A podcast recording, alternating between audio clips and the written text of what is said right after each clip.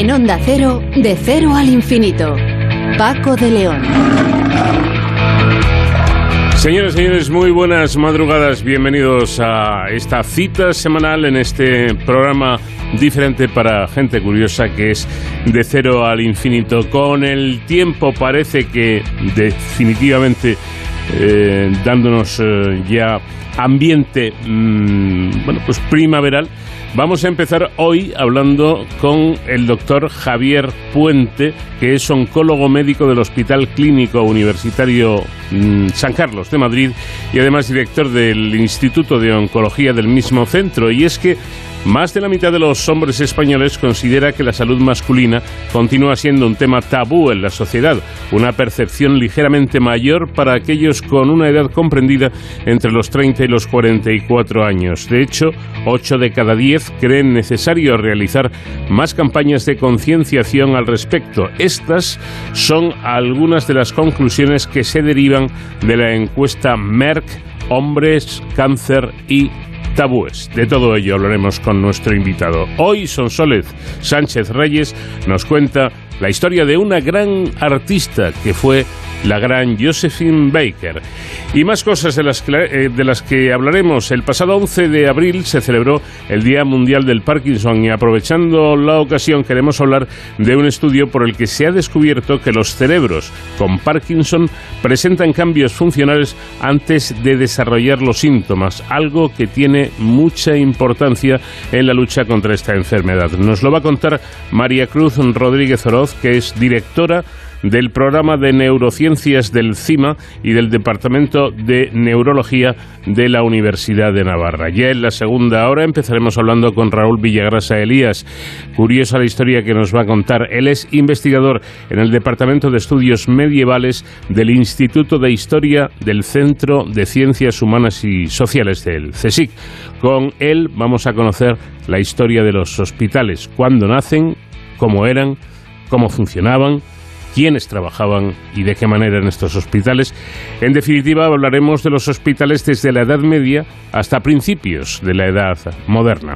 A raíz de los últimos acontecimientos de dudosa ética, vamos a hablar de comisiones con José Luis Fernández, que es director de la Cátedra Ética, Economía y Empresa de Comillas y en nuestro tiempo dedicado a la seguridad y emergencias, con nuestro experto David Ferrero en Héroes sin capa, vamos a hablar del mecanismo europeo de protección civil y la reacción de emergencia de la Unión Europea en Ucrania. Todo ello acompañado de la música de una gran artista de la que hablaremos en nuestros paseos por la historia de Josephine Baker. Con Nacho García en la realización técnica, pilotando la Enterprise de Acero. Y como siempre, encantado de hablarles Paco de León. Empezamos.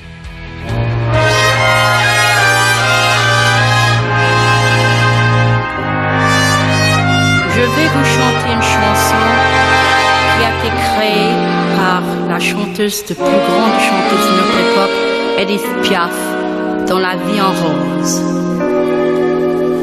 Quand me tout bas. Je vois la vie en rose. Il me dit des mots d'amour, des mots de tous les jours. Ça me fait quelque chose. Il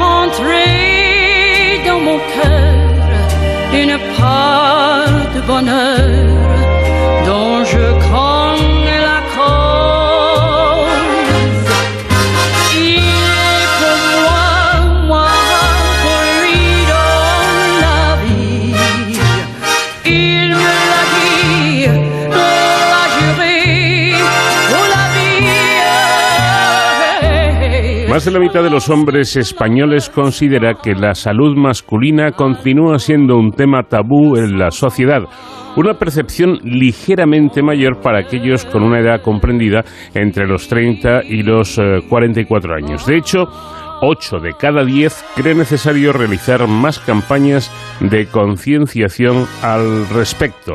Eh, nos da pudor, nos da miedo acudir al médico. Bueno, de estas cosas vamos a hablar a continuación porque precisamente estas son algunas de las conclusiones que se derivan de la encuesta Merck, Hombres, Cáncer y Tabúes, impulsada por la compañía de ciencia y tecnología Merck con el apoyo técnico de GAT3 y en la que han participado 1.600 españoles de entre 18 y 70 años. Doctor Javier Puente, oncólogo médico del Hospital Clínico Universitario San Carlos de Madrid y director del Instituto de Oncología de este mismo centro. ¿Qué tal? Buenas noches. Buenas noches, Paco. Bueno, me ha sorprendido, doctor, lo que usted dice al respecto. Parece que aún arrastramos una serie de comportamientos tradicionales dentro de los que están la invulnerabilidad y la fortaleza. Vamos, que esto es como si enfermar fuera algo poco viril. bueno, enfermar eh, eh, es universal, obviamente. Lo que ocurre es que probablemente la manera de afrontar esos diagnósticos o la manera de comportarse o eh, de buscar ayuda cuando uno sufre un problema de salud es diferente. Eh, habitualmente entre la población masculina y la población femenina. Es fundamentalmente ese cambio de comportamiento habitualmente. ¿no? Mm. Los hombres mayores generalmente aceptan un diagnóstico con mucha más resignación. Ah, y con poco número de preguntas habitualmente en la consulta. Las mujeres son más incisivas, son más buscan más información y están más preparadas generalmente para, para enfrentarse con muchas veces a, estas dudas o estos miedos. ¿no? Pues ahondando en todo esto, doctor, eh, cuando se trata de conversar sobre miedos o temores acerca del estado de salud, ¿los hombres lo hacemos abiertamente o solo en la más estricta intimidad? En, general, los hombres habitualmente tienen eh, una manera mucho más introspectiva de, de afrontar el problema. En líneas generales, sobre todo cuando el diagnóstico puede afectar a la esfera sexual, por ejemplo, y esto es algo que yo veo con frecuencia, puesto que me dedico fundamentalmente a los tumores urológicos, mm. pues las consecuencias de los tratamientos en líneas reales pueden afectar muy mucho a, tanto a la función sexual como a la propia función urinaria, ¿no? de, de incontinencia, etcétera. Y los hombres con mucha frecuencia no expresan esos miedos que pueden tener a las consecuencias de los tratamientos que podamos administrar. Eso es completamente diferente, por ejemplo, a la mujer. La mujer en general eh, es verdad que es muy incisiva en las preguntas, pero está buscando sobre todo resultados en salud resultados en, en, sobrevivir, en, en, superar la enfermedad. El hombre es más cauteloso y está pensando más en las consecuencias del tratamiento más que en el éxito del mismo, ¿no? Mm. Es decir, si, si por ejemplo nos eh, diagnostican, pues no sé, una enfermedad como puede ser la diabetes, eh, yo supongo que lo decimos sin problemas, si, si llega el caso, ¿no? Que no hay, no hay ninguna historia añadida. Si resulta que nos diagnostican una disfunción eréctil por el el, tema que sea, parece que esto nos da, nos da vergüenza directamente, que esto eh, tratamos de, ocultarlo, ¿no? Eh, eh, pues sí, has dado en el, en, el, en el clavo. Es verdad que en líneas generales la población española suele preocuparse bastante por su salud. Es decir, la, la propia encuesta habla casi del 80% de los españoles pues que están preocupados por su propia salud. Y este porcentaje siempre es un poquito mayor en las mujeres, pero también en el hombre. ¿eh? Casi el 76% pues tiene eh, pues una preocupación habitual por sus temas de salud.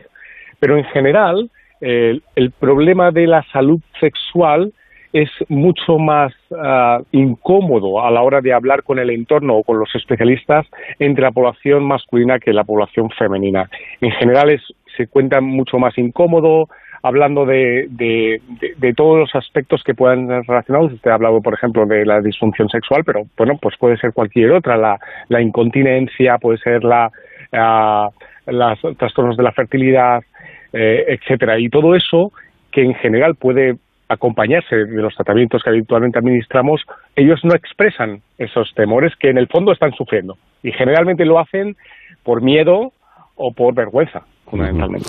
Hablando de manera llana y, directa, eh, volviendo al ejemplo que yo ponía, es decir, tenemos la percepción, le pregunto, de que un, hombre diabético puede ser muy, muy hombre y tenemos la sensación de que un hombre con algún problema de salud sexual es menos hombre. Bueno, es posiblemente es una percepción arrastrada a lo largo de, los últimos eh, décadas y siglos, ¿no? Es decir, generalmente es verdad que los varones suelen banalizar con frecuencia cualquier sintomatología que sufre, en general lo dan como poco importante y prácticamente algo muy importante es que suelen acudir al médico cuando la sintomatología es persistente, no en el primer signo de alarma, como ocurre generalmente con la mujer, que es más frecuentemente, acude con más frecuencia cuando ve un primer síntoma.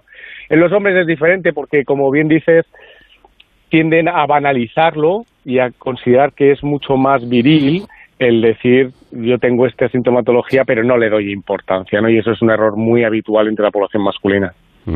Pero sin embargo los resultados muestran, por ejemplo, que el 57% de los españoles asegura tener mucha información sobre el cáncer y de los avances y de los avances científicos que se han producido en su abordaje como la inmunoterapia, a pesar a pesar de estos tabúes que estamos comentando, existe información. E, efectivamente, existe mucha información. Obviamente los canales de información, los medios de comunicación cada vez hablan más de este tipo de, estrategias terapéuticas y llega más a la información. Pero fíjate, a pesar de tener considerar que tiene mucha información, casi el 3 de cada 4 considera que sabe muy poco de tumores que suelen afectar con mucha más frecuencia al varón que a la mujer, por ejemplo, con el cáncer de vejiga o con los tumores de la esfera eh, de la cabeza y cuello, ¿no? Es decir, que en, cierta forma conocen aspectos muy relacionados en general con que el cáncer ha avanzado mucho, pero cuando realmente buceamos en que si saben algo de qué síntomas pueden alertar de un tumor muy frecuente, como es el cáncer de vejiga, que afecta a más de 20.000 personas al año en este país, pues no saben prácticamente nada de esa enfermedad, ¿no? Por lo tanto, hay un desconocimiento muy grande todavía. Es curioso, desde luego, todo, esto. Bueno, una vez llegados al diagnóstico, sorprende que ellos, es decir, nosotros, los hombres, señalamos las secuelas físicas de la enfermedad como la principal preocupación, llegando casi al 50, un 49%. Mientras que en el caso de las mujeres, el 71% de ellas considera lo más importante superar esta enfermedad. Efectivamente, yo creo que esto es un tema clave porque generalmente está mostrando sobre todo el conjunto de todas estas cosas que estamos hablando, del conocimiento de la enfermedad, de, los, eh, de cómo acceden al sistema sanitario con más precocidad la mujer que el hombre. Es decir, que en este sentido, una vez que conocen con más profundidad los problemas, realmente las mujeres banalizan las consecuencias del mismo y los que están buscando es el éxito, el rendimiento terapéutico. El hombre mucho más desconocedor de todos estos aspectos, lo que busca en general es, como bien dices, eh, el no tener una repercusión importante sobre la esfera funcionado sexual de lo que puede ocurrir con un tratamiento. ¿no? En líneas generales, sobre todo lo vemos en la población masculina de mayor edad, también es verdad. Es decir, que cuando los pacientes tienen una mayor edad, el diagnóstico, por ejemplo, lo banalizan y sobre todo se resignan a él. Es decir, eh, eh, uno empieza una conversación cuando uno ha sufrido un tumor y el hombre es básicamente como, bueno, me ha tenido que tocar aquí, ya está, y realmente empiezan a banalizar su situación y lo que están buscando únicamente es que no le afecte demasiado su calidad de vida.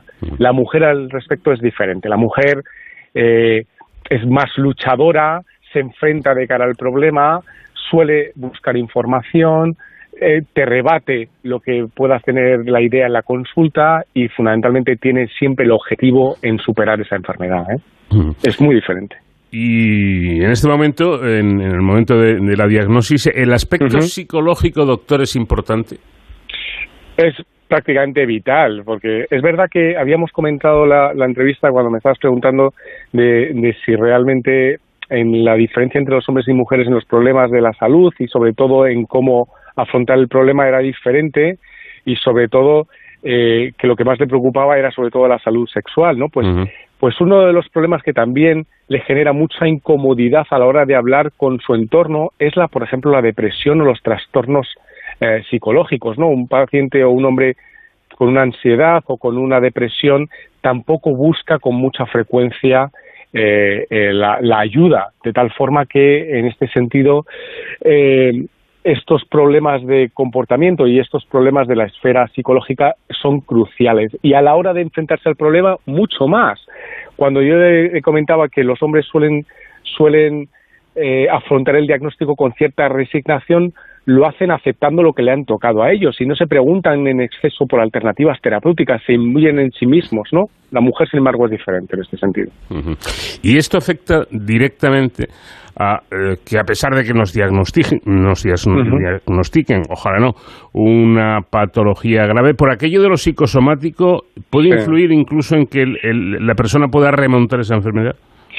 Bueno, Ah, mm, realmente nosotros pensamos que eh, los aspectos psicológicos son claves no ya por el mero hecho de superar o no la enfermedad, sino afrontarla de mejor manera. Hmm. Yo creo que los tratamientos se llevan mejor, eh, conoces mejor lo que te ocurre y por lo tanto te explicas a ti mismo eh, cualquier circunstancia que ocurra durante el tratamiento y se lleva mucho mejor y eso puede facilitar de alguna forma lo que nosotros llamamos el compliance o, que sería que realmente uno lleve adecuadamente el tratamiento, ¿no? Cuando los pacientes están desinformados, cuando los pacientes eh, eh, se, em, no afrontan la enfermedad de una mejor manera y sufren cuadros de depresión, de ansiedad, llevan peor el tratamiento y al final tienen peor rendimiento terapéutico. Eh, hablamos de todo este asunto que puede derivar, en, como usted ya ha mencionado, bueno, pues en, una situación psicológica mala de, de ansiedad, de depresión. ¿Acuden más hombres o más mujeres a un especialista en salud mental tras un diagnóstico? En general, la mujer suele buscar mucho más ayuda que el hombre en este sentido. Eh, el hombre se suele eh, comportar de una manera mucho más cerrada en este sentido, a pesar de que uno le pueda orientar a ayudar a buscar, por ejemplo, ayuda psicológica, en este sentido, pues eh, hay programas, por ejemplo, la Asociación Española contra el Cáncer, programas de primer impacto, en el cual una persona que sufre un diagnóstico puede recibir ayuda psicológica. Cuando nosotros, por ejemplo, desde la consulta les mostramos esa alternativa, suele ser más la mujer la que, la que suele acudir a esa ayuda psicológica frente al hombre. E incluso, a veces, los familiares del hombre, la mujer, por ejemplo, suele acudir más a esa ayuda que el propio paciente, ¿no? Es porque realmente al, fin y al cabo eh, se, suelen, se suelen mostrar muy incómodos a la hora de hablar de aspectos relacionados con bueno pues la ansiedad, la depresión, etcétera. Y esa hipotética primera visita a un médico, esa primera consulta, las personas acuden con su pareja o prefieren ir solas. Esa es una buena pregunta. En general, eh, eso los hombres eh, suelen desear más bien estar solos, suelen acudir realmente con más frecuencia a solo. Prácticamente dos de cada tres varones suele acudir solo a los médicos. Eh, y en general este porcentaje va disminuyendo conforme suelen ser más jóvenes. De tal forma que cuando son una edad ya entre los 20 y los 30 años, ya ese porcentaje de gente que va sola disminuye casi el 40%, ¿no? De tal forma que, yo creo que esto está cambiando ah, y probablemente en el futuro pues sí que es verdad que el hombre comparta estas inquietudes con más frecuencia con la mujer, ¿no? Mm. Y en caso de necesidad de seguimiento, incluso tratamiento, ¿el hombre prefiere médico y la mujer médica o no necesariamente? Hombre, eh, no necesariamente. Prácticamente la mayoría de, los pacientes le es indiferente que, uno le atienda a un doctor o una doctora. Es verdad que, bueno, pues de cierta forma, yo creo que es más frecuente que la mujer prefiera una doctora que, que un hombre prefiera un doctor mm. en este sentido. ¿eh? Pero bueno, en cierta forma la gran mayoría afortunadamente es indiferente de quien la, quien la atienda. Y por último, eh, ¿Todas las disfunciones eréctiles tienen tratamiento y sobre todo tienen solución? Pues la inmensa mayoría de ellas, ¿no? Eh, yo creo que afortunadamente en este país tenemos eh, unidades de disfunción sexual llevadas por urólogos de gran prestigio que pueden ayudar generalmente a combatir eh, ya la propia disfunción eréctil que puede ocurrir con los años o, directamente como consecuencia de los tratamientos que podamos administrar fruto de patologías neoplásicas o no.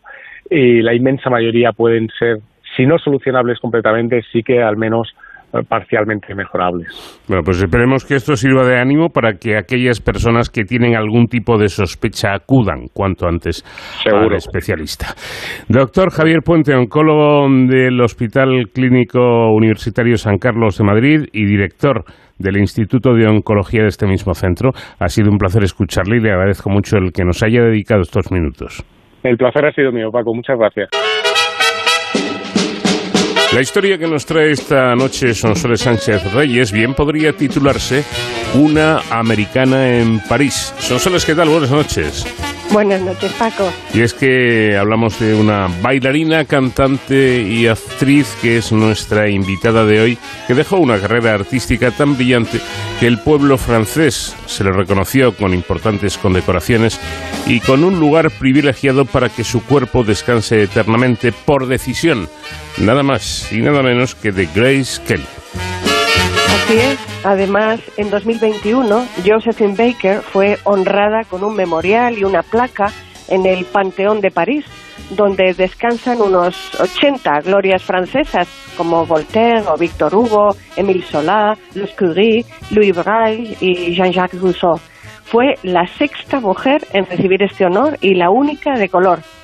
Pero, ¿cómo llegó a ello esta bailarina norteamericana que tuvo tiempo para casarse cuatro veces y dicen enamorar a personajes como Le Corbusier, Georges Simenon, eh, Colette o Frida Kahlo? Freda Josephine MacDonald nació en San Luis, Missouri, el 3 de junio de 1906 y tuvo una infancia muy dura. Su padre, posiblemente de origen hispano que tocaba el tambor en bares honky tonk, no reconoció a Josephine. Su madre, Carrie MacDonald, mitad negra y mitad apalache, trabajó como lavandera para mantener a sus hijos. Josephine, que vivía miserablemente con su madre, su hermano y dos hermanas, se desgarraba por no ser ni blanca ni negra. Su infancia en una ciudad marcada por la segregación racial será el inicio de una lucha permanente contra el racismo. Con siete años, su madre la coloca como empleada doméstica para una familia adinerada donde sufre maltrato. La pobreza fortalecerá el carácter de la pequeña Tampi, que buscará salir del nido familiar. Con 12 años vivía en la calle, alimentándose de restos de basura. Empezó a bailar para entrar en calor en las frías calles de San Luis. Apasionada por la danza, organiza e imagina espectáculos para sus amigos vestía a la compañía de teatro Booker Washington, donde un día reemplazó a una bailarina enferma. A los 14 años ganó su primer premio en el Teatro de San Luis. Comprende que la danza puede ser el centro de su vida. Deja a su familia y a su difícil madre por la vida de artista. De los 14 a los 18 años multiplica aventuras artísticas entre Chicago y Nueva York. Para entonces ya se había casado y separado dos veces y de su segundo marido conservaría el apellido Baker. Se unió a un grupo de vodevil y luego a una compañía de bailarinas de Dixie Steppers, con quienes en 1919 se mudó a Nueva York. En Broadway la descubrió un reclutador de talentos que buscaba artistas para un revolucionario espectáculo de revista, el primero formado exclusivamente por personas de color, en París prometiéndole mil dólares al mes. Baker viajó a Francia, donde su vida cambiaría para siempre. En abril de 1926, con 19 años, actuó en La Revue Negre, que llena el Théâtre des Champs-Élysées. Baker, con su danza salvaje, vistiendo solamente perlas, un sostén y una falda de bananas incrustadas con piedras brillantes, dejó a todos boquiabiertos con su provocativo baile, a la vez erótico y cómico en el que meneaba las caderas y cruzaba las piernas al estilo charleston. En su estreno fue ovacionada 12 veces. El baile de la banana inició la fascinación de los franceses con la llamada Venus de bronce o Venus de ébano. Actuó y bailó en el teatro y protagonizó cuatro películas. Sirena de los Trópicos de 1927, Zuzu de 1934, Princess Tam Tam de 1935 y Fausse Alert de 1940. Josephine, tras más de 100 representaciones en Francia y el extranjero, rompe su contrato y firma con el teatro Folies Berger para una revista donde interpreta uno de los papeles principales. La Folie du Jour lleva plumas rosas y un cinturón de plátanos. Conquistó París con su famosa canción Je du amour, comenzó a mostrar gran generosidad, donaciones a organizaciones benéficas, a los hospitales, a escuelas, a los niños en particular. Abrió el cabaret Chez Josephine, firmando contratos con el Casino de París. Ernest Hemingway, que frecuentaba el Club Josephine donde Baker era anfitriona, la llamó la mujer más sensacional que nadie haya visto jamás o jamás verá. Se convirtió en un icono de la moda. Paseaba por París con su mascota, un leopardo. En sus vestuarios tenía animales salvajes como loros y hasta una boa. Baker no solo habló contra la discriminación racial y religiosa, también predicó con el ejemplo. En 1937 se convirtió al judaísmo para contraer matrimonio con Jean Lyon, un magnate francés de origen judío, a través de quien obtuvo la ciudadanía francesa. El matrimonio duró solo un año, pero permitió a su marido y la familia de este huir a Estados Unidos al comienzo de la guerra, salvándose de los campos de exterminio. Durante la Segunda Guerra Mundial, Baker cambió la actuación por el uniforme de subteniente en el auxiliar de mujeres de la Fuerza Aérea Francesa. Declara, Francia me hizo, estoy lista para darle mi vida hoy. Puede disponer de mí como quiera. Reclutada en 1939 por la segunda oficina de las Fuerzas Francesas Libres, servirá de tapadera al capitán Absey, jefe de la contrainteligencia militar en París, gracias a su reputación internacional, permitiéndole moverse libremente y ayudar a refugiados a salir del país. Usando sus invitaciones a fiestas en embajadas, transmitió información sobre las tropas enemigas a las autoridades francesas y tras caer Francia en manos nazis a la resistencia, utilizando tinta invisible en sus partituras para transmitir mensajes codificados. Enviada en misión a Marruecos, cantará frente a las tropas francesas y aliadas en el norte de Francia, a pesar de sus problemas de salud. Fue condecorada por Charles de Gaulle con la Legión de Honor y la Medalla de la Resistencia. En 1947 se casó con Jo Bouillon, director de orquesta de renombre en la capilla del Château de Milandés. Se conocieron en 1933 en una gala en Bélgica. Se reencuentran durante la Segunda Guerra Mundial cuando Jo es voluntario en una gira organizada por Josephine. De Josephine Baker se recuerda aquella célebre canción Tengo dos amores, mi país y París.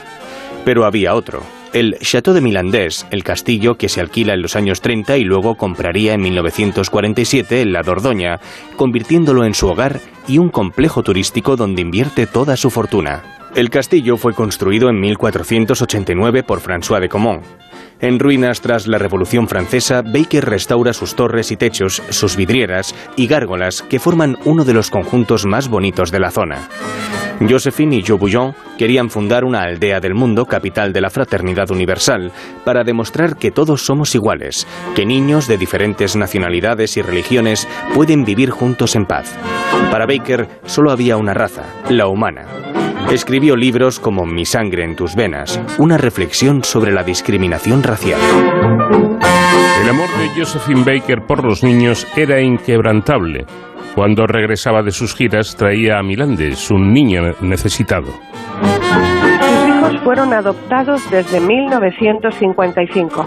Al principio seis, luego ocho y finalmente doce, de nueve diferentes nacionalidades y religiones.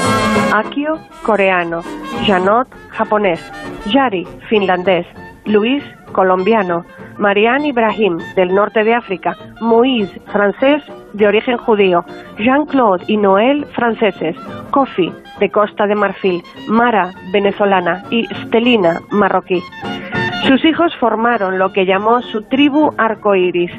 Cada niño era cuidado por una enfermera. En Navidades el castillo se quedaba pequeño para tantos amigos y regalos. Había un árbol de Navidad gigantesco en la gran sala de estar. Josephine creó un autobús escolar para sus hijos y los del barrio.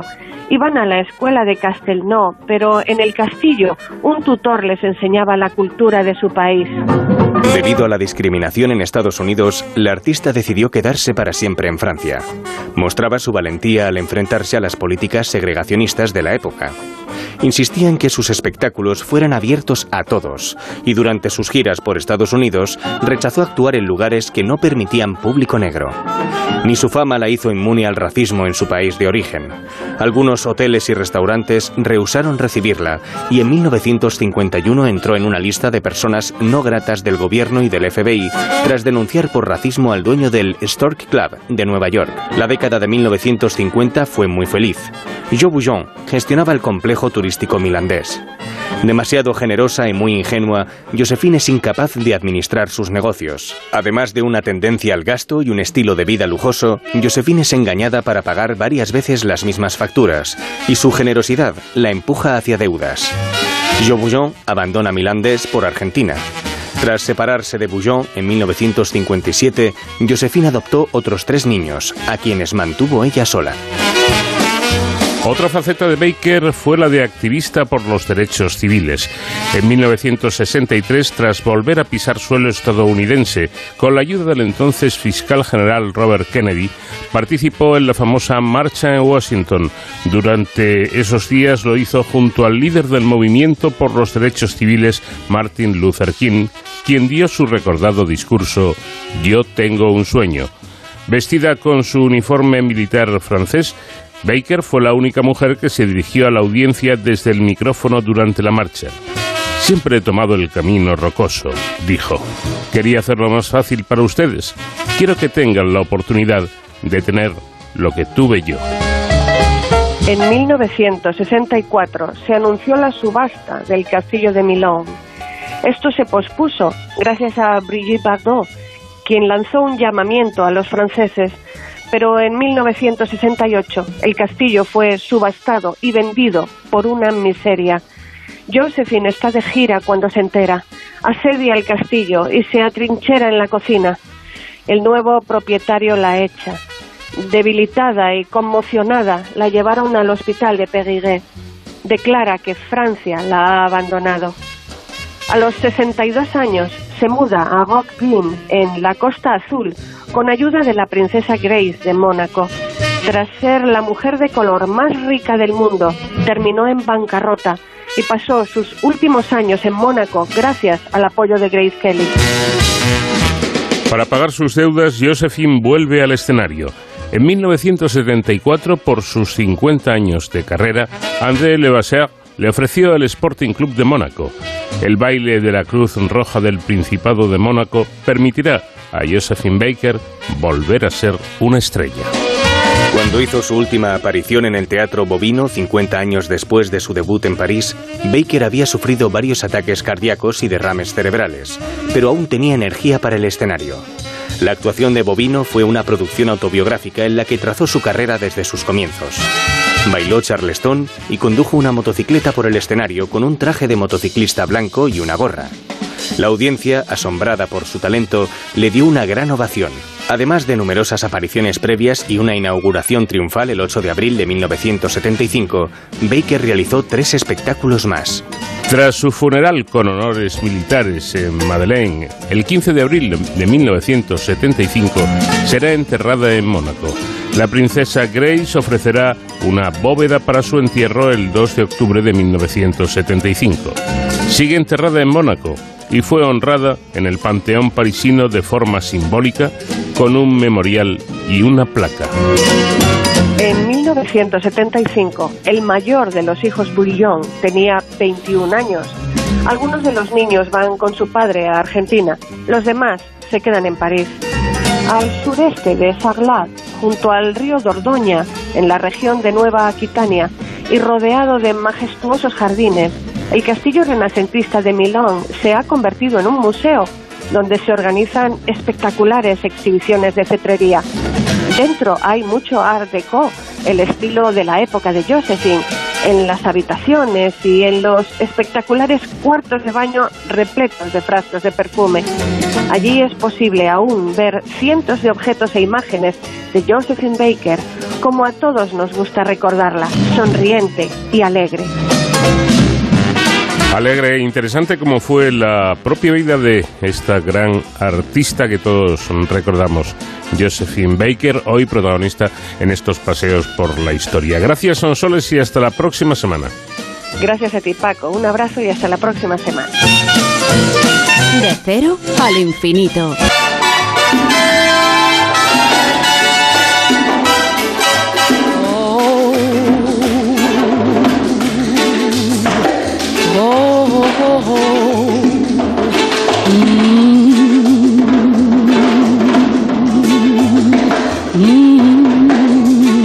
a ba dum bum be do how ba dum bum be do bo ro ro ro bo be do do ro ro ro be do do do do do do do do do do do do do do do bo do la da da da da da da no no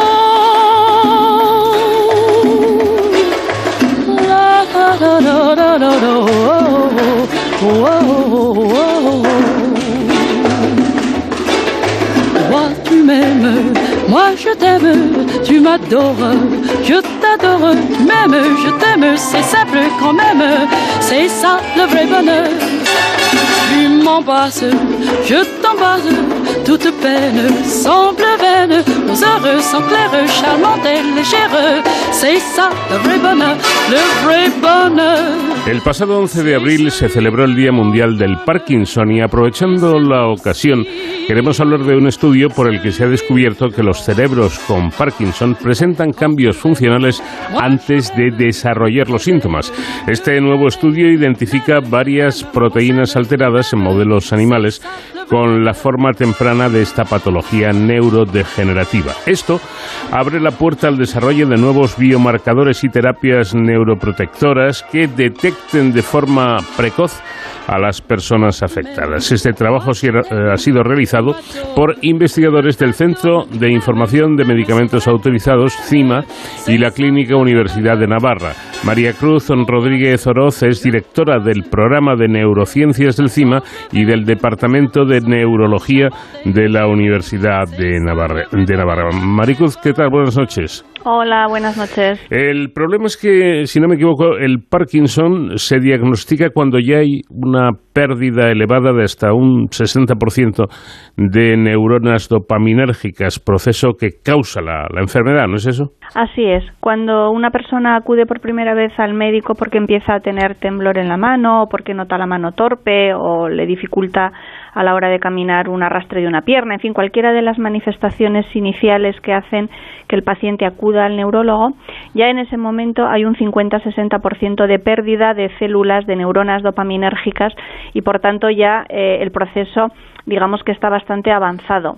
Hay muchos años anteriores, 7, 8, 10 años, se estima por distintos estudios en los que ya el proceso de muerte neuronal dopaminérgica se ha iniciado y va ocurriendo de una manera lentamente progresiva. Mm. Uno de los retos es poder identificar a esos pacientes y no solo poder identificarlos, sino que también tener alguna terapia que en ese momento pueda administrarse para evitar que esa progresión en la muerte neuronal ocurra al menos a la misma velocidad, retrasar el inicio de la enfermedad y idealmente pues detenerla, claro. Eh, con este, porque eh, podría Podría haber dudas. ¿Con este descubrimiento se adelantan ustedes a la aparición de la enfermedad? Me temo que no. ¿O a la aparición de los primeros síntomas? En este estudio nosotros hemos hecho eh, identificar cuáles son los mecanismos celulares que están enfermos en este inicio de la degeneración dopaminérgica. Nosotros hemos, eh, a través de un modelo animal en el que eh, reproducimos alteraciones que son protagonistas del de, eh, estado patológico del cerebro de estos pacientes, inyectamos determinadas sustancias en la sustancia negra, en las células dopaminérgicas, y las células dopaminérgicas empiezan a enfermar y al cabo de un tiempo empiezan a degenerar y a perderse. Lo que hemos visto es que cuando ya la célula empieza a no estar sana, pero mucho tiempo antes de que se degenere la célula, eh, hay alteraciones eh, en una serie de proteínas que son esenciales para eh, la supervivencia de la neurona. Entonces, ese es el hallazgo más importante, poder de alguna manera actuar eh, terapéuticamente sobre estas alteraciones para prevenir que eh, se pueda evolucionar en el proceso de daño neuronal. Eh, el punto de, diagnosticar a los sujetos, a los individuos, antes de que aparezcan los síntomas no es el foco del trabajo, sino identificar patrones de enfermedad cuando solamente la célula está enferma pero todavía no ha degenerado. Ese es el principal. Identificar dianas terapéuticas precoces. Eh, no obstante, dicen ustedes que en esa fase, fase presintomática es cuando la neurona dopaminérgica está muriendo de forma masiva sin que, sin que lo sepan y eh, es eh, eh, precisamente donde les interesa actuar. ¿Qué se puede hacer, doctor, en esa fase presintomática? Eh, el problema es identificarla. Eh, tenemos dos grandes retos en este momento en la enfermedad de Parkinson. Uno es este que usted dice, poder identificar a las personas en las que ya está ocurriendo la degeneración dopaminérgica, pero que todavía no ha alcanzado el suficiente nivel para que se exprese motóricamente y por tanto el paciente no sabe qué le está ocurriendo. Y la otra es identificar eh, qué está pasando en esas neuronas que están degenerando para poder tener un tratamiento en esas fases precoces. Eh, hay una serie de datos tanto preclínicos, es decir, tanto desde que se desarrolla la enfermedad eh, como de imagen, que apuntan a que muchas personas, antes de tener las manifestaciones motoras típicas de la enfermedad, pues tienen otros trastornos, ¿no? que se llama la fase prodrómica de la enfermedad de Parkinson. Uno de ellos es la pérdida de olfato. Mm. Eh, no es específica de la enfermedad de Parkinson, pero sí que hay muchos pacientes que inician la enfermedad con una pérdida de olfato y años después la desarrollan. Otros pacientes tienen un trastorno de sueño que se llama trastorno de conducta del sueño REM, en el que tienen muchas pesadillas, en las que gritan, gesticulan, golpean, incluso algunos se llegan a caer de la cama. Eh, no es un 100% que estos pacientes vayan a tener enfermedad de Parkinson, pero sí que hay un alto porcentaje de estos pacientes que van a tener enfermedad de Parkinson. Lógicamente hay otros muchos estudios, se están intentando buscar biomarcadores en sangre, biomarcadores a través también pues de resonancia magnética, que sean técnicas que se pueden eh, en sujetos que ya tienen una probabilidad, por decirlo de alguna manera, porque tienen una pérdida de olfato o lo que sea, de tener un trastorno, pues identificar si ya realmente les está ocurriendo esto. Entonces hay mucha investigación en este sentido. Mm, vamos con algo que yo creo que es muy importante. ¿Llegar a esto serviría para aplicar algún tipo de tratamiento?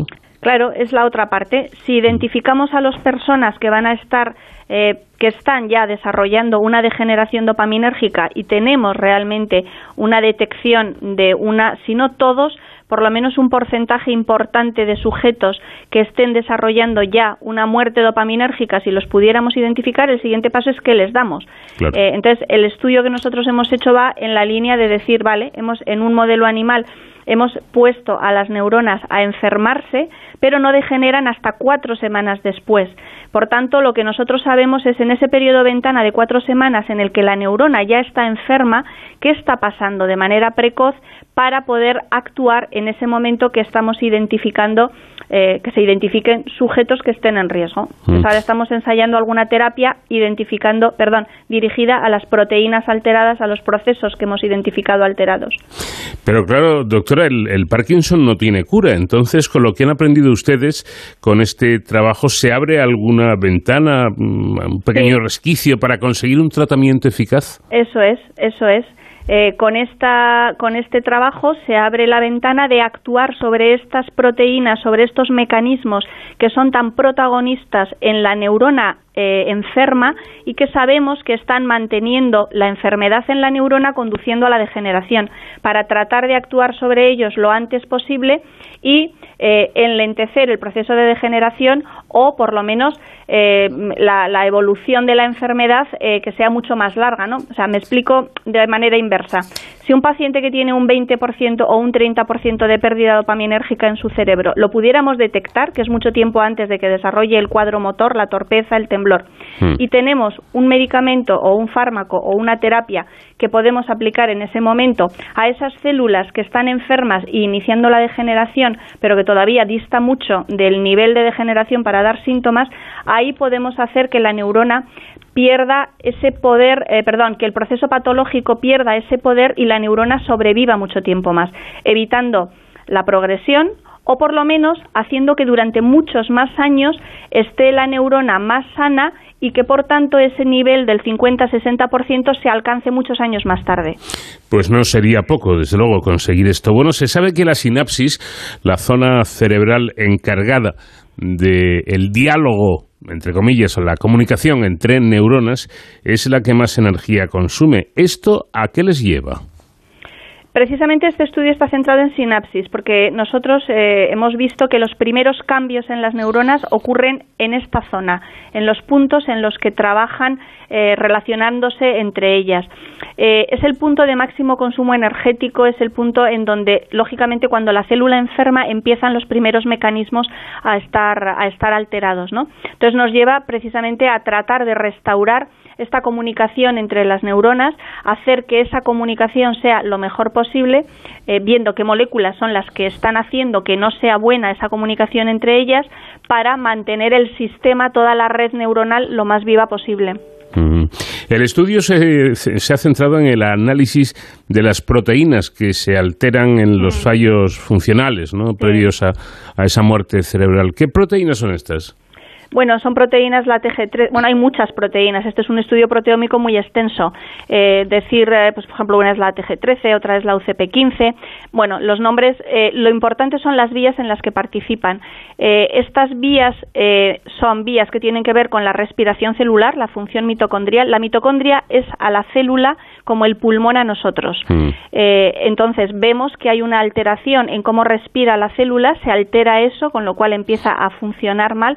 Y luego también hay proteínas que continuamente se están produciendo y se tienen que degradar. O sea, hay un proceso continuo de producción de proteínas y limpieza de esas proteínas cuando ya no sirven. Entonces, eh, hemos visto que eh, hay una alteración en este aclaramiento, en este proceso de eliminar las proteínas que nos sirven, entonces se acumulan en una serie de vesículas, etcétera. Entonces, otras de las proteínas que están alteradas son proteínas que tienen que ver con esa limpieza. Es decir, eh, no están funcionando bien las proteínas que se encargan de limpiar otras proteínas cuando ya no están trabajando y eso hace que se acumulen y que hagan daño a la célula por, porque son depósitos como basura dentro de la célula.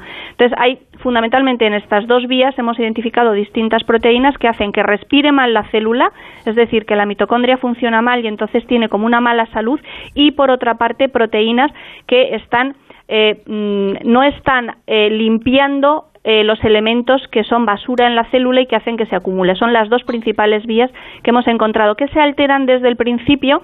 En ellas hay distintas proteínas, unas que tienen más relevancia que otras y son en las que ahora mismo estamos intentando actuar.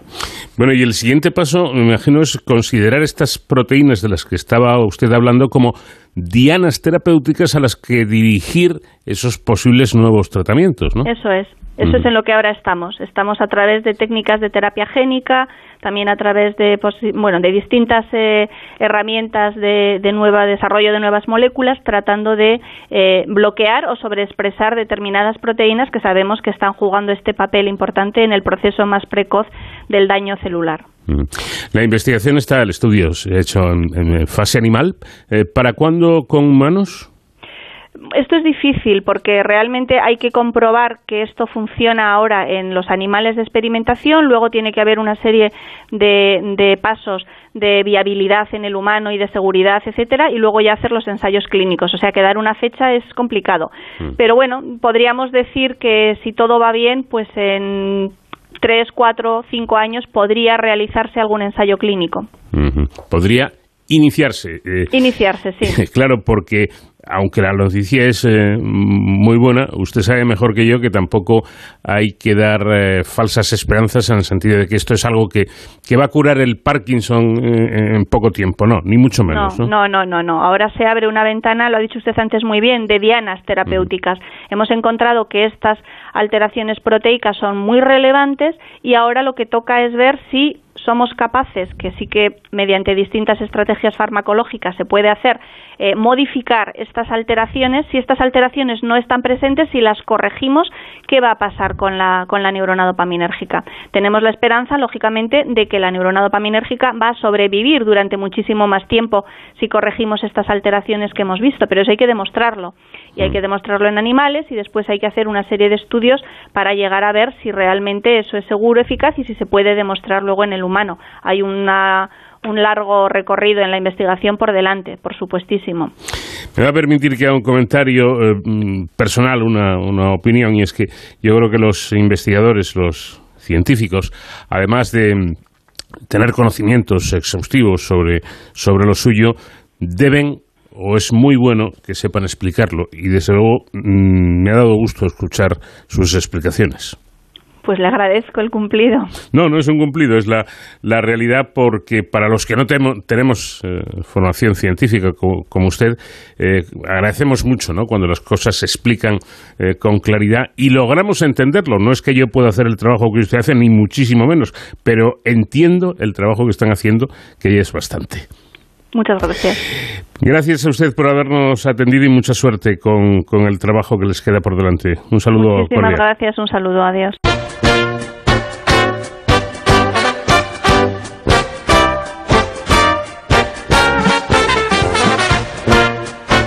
Terminemos nuestra primera hora de programa aquí en De Cero al Infinito. Una pausa para las noticias y de inmediato seguiremos en este viaje por el conocimiento en un programa para usted, para gente curiosa.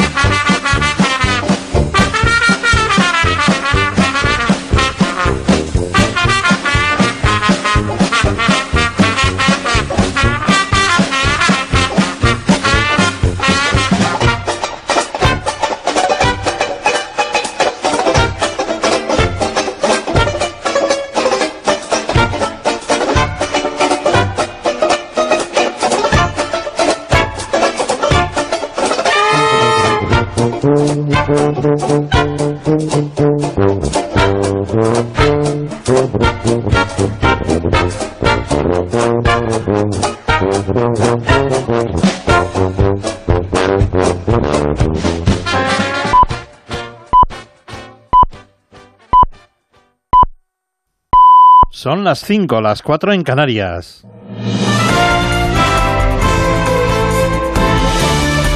Noticias en Onda Cero.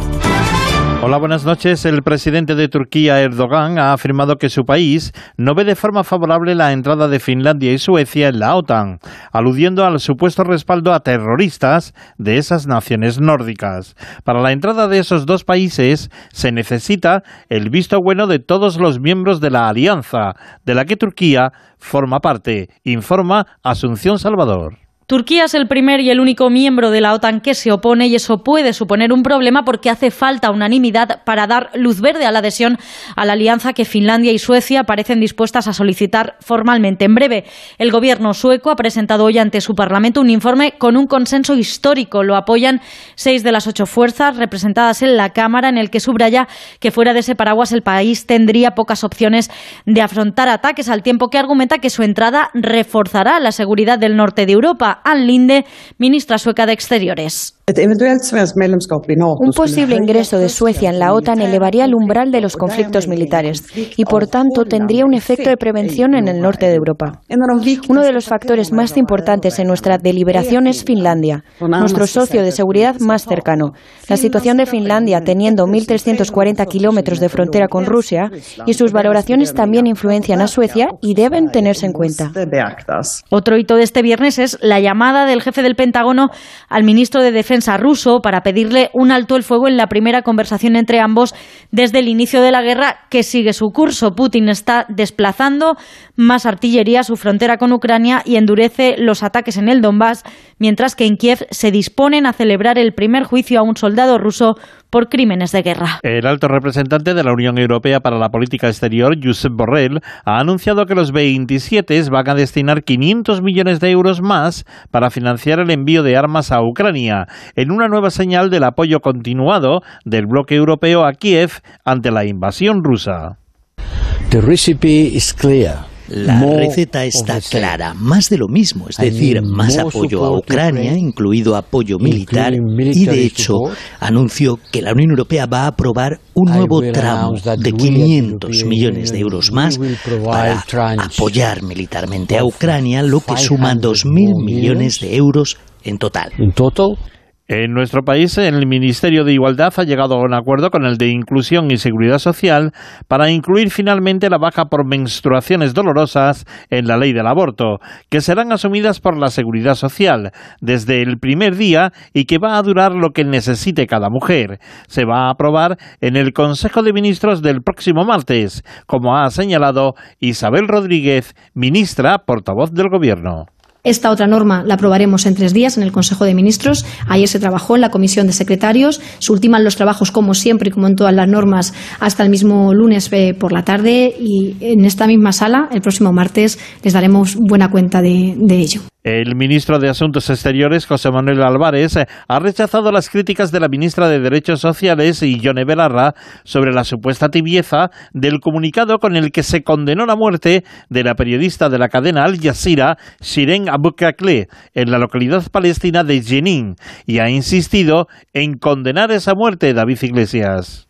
El comunicado de Exteriores ante el asesinato de la periodista palestina no satisface al Ministerio de Derechos Sociales. El departamento liderado por Yone Belarra critica que el texto de Exteriores no hable de asesinato y que no relacione la muerte de Sairina Abu con el ejército israelí. Respuesta del ministro de Exteriores José Manuel Álvarez esta misma tarde. No comprende la reacción de Belarra, insiste en la condena, pero evita de nuevo hablar de asesinato. Sí, algo, algo he leído, pero no, eh, comprendo. Yo lo, vuelvo a decir. Yo creo que el comunicado, y lo he expresado, es, es muy claro.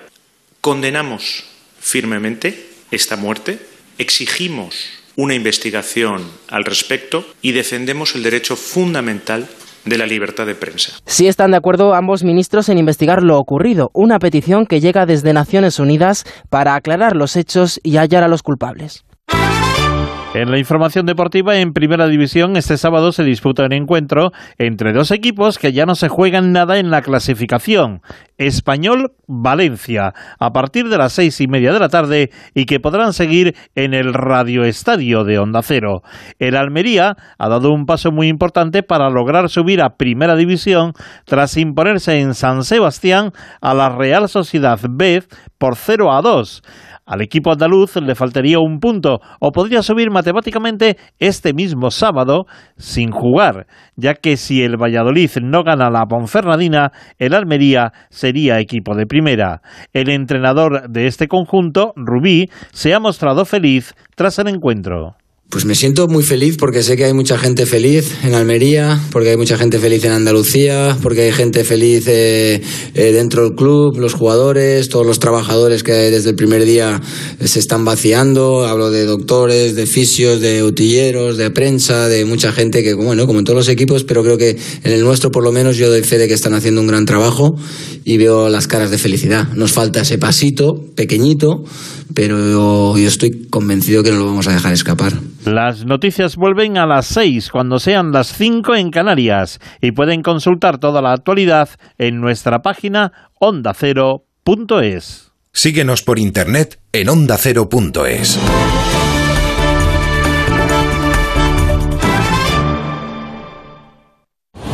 Este sábado todo el deporte se sube al tren de Radio Estadio. Desde las 4 de la tarde repasamos la última hora de todos los equipos antes de la decisiva jornada del domingo. Lejos de la presión por los resultados, viajaremos a Cornellá para el único partido de primera de este sábado, Español Valencia. Además, toda la información de los encuentros de Segunda División y una intensa jornada polideportiva, con la última fecha de la Liga ACB de baloncesto, el Giro de Italia y el Gran Premio de Francia de motociclismo. Este sábado vive en Radio Estadio toda la emoción del deporte con Edu García. Te mereces esta radio. Onda Cero, tu radio. Como el perro y el gato. Carlos, ¿los gatos se enfadan? ¿O ¿Por qué los animales comen plantas? En la terraza han decidido hacer sus cacas. ¿Qué podemos Carlos Rodríguez resuelve todas tus dudas sobre tu mascota. Si hay conflicto, lo que no debes hacer es que estén juntos. no debemos de dar nunca ningún alimento que tenga proteína animal cruda. Que el perro se coma las cacas de un gato es desgraciadamente habitual. Como el perro y el gato. Sábados a las 3 de la tarde, domingos a las 2 y media y siempre que quieras en la app y en la web web de Onda Cero, patrocinado por Menforsan, los especialistas en cuidados, higiene y cosmética natural para las mascotas. Te mereces esta radio. Onda Cero, tu radio.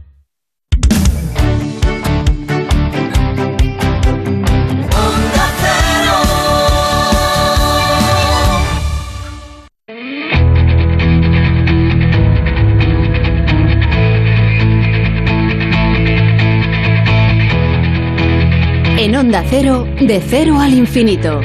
Paco de León. Abrimos aquí la segunda hora de nuestro programa de cero al infinito. Eh, hablando en primer lugar con Raúl Villagrasa Elías, que es investigador en el grupo, en el departamento, mejor dicho, de estudios medievales del Instituto de Historia del Centro de Ciencias Humanas y Sociales del CSIC. Con él Conoceremos la historia de los hospitales, conoceremos cuándo nacen, cómo eran en aquella época y cómo funcionaban y quiénes, qué personal trabajaba en los hospitales. En definitiva, hablaremos de los eh, centros hospitalarios de la Edad Media hasta principios de la Edad Moderna. Más cosas en esta segunda hora a raíz de los últimos acontecimientos de dudoso comportamiento ético, vamos a hablar de comisiones y lo vamos a hacer con José Luis Fernández, que es director de la Cátedra de Ética Económica y Empresarial de Comillas ICADE. Y ya para terminar, en nuestro tiempo dedicado a la seguridad y emergencias, con nuestro experto David Ferrero, vamos a hablar del mecanismo europeo de protección civil y la reacción de emergencia de la Unión Europea en Ucrania. Y todo esto acompañado de la música de nuestra invitada esta semana, que es la gran Josephine Baker.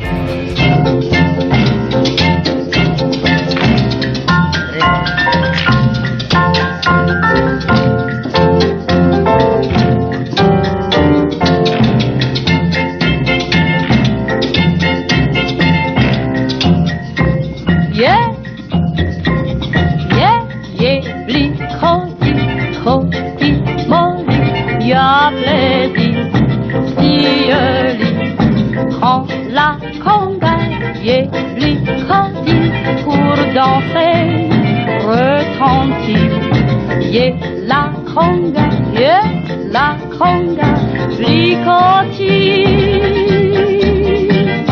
C'est la conga, yé bricotille, diable est mort, lui parti, yé bricotille, coti molli, y'a plaisir sur lui. C'est ainsi, la nuit sous un ciel de feu, loin d'ici le monde se chant joyeux. Dans les cœurs, l'amour fait sa loi vainqueur, le temps sans nul ne dort, déjà c'est un lastre d'or. Mais bientôt, la combe devra finir, les coteaux verront le soleil venir, puis le jour, au monde dira bonjour, on soit là dans sa grande brise, reprend toujours pour la lumière.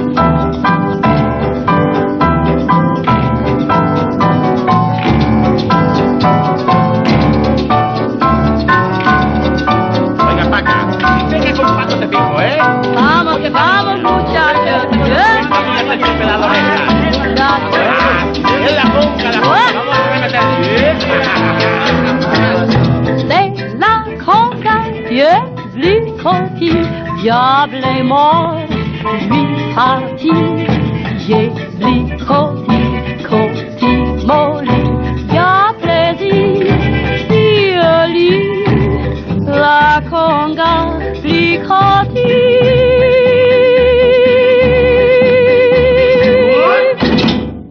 Vamos de cero al infinito en onda cero. Paco de León. Aunque la inmensa mayoría de las veces no resulte agradable acudir a, un hospital, afortunadamente existen y muy buenos, lo que hace que ante una situación de emergencia o de enfermedad tengamos la tranquilidad al menos de que el problema puede ser resuelto por expertos y además en las mejores condiciones. Para conocer esta historia, la de los hospitales, voy a saludar a Raúl Villagras Elías, que es investigador en el Departamento de Estudios Medievales del Instituto de Historia del Centro de Ciencias Humanas y Sociales del CSIC. Raúl, ¿qué tal? Muy buenas noches.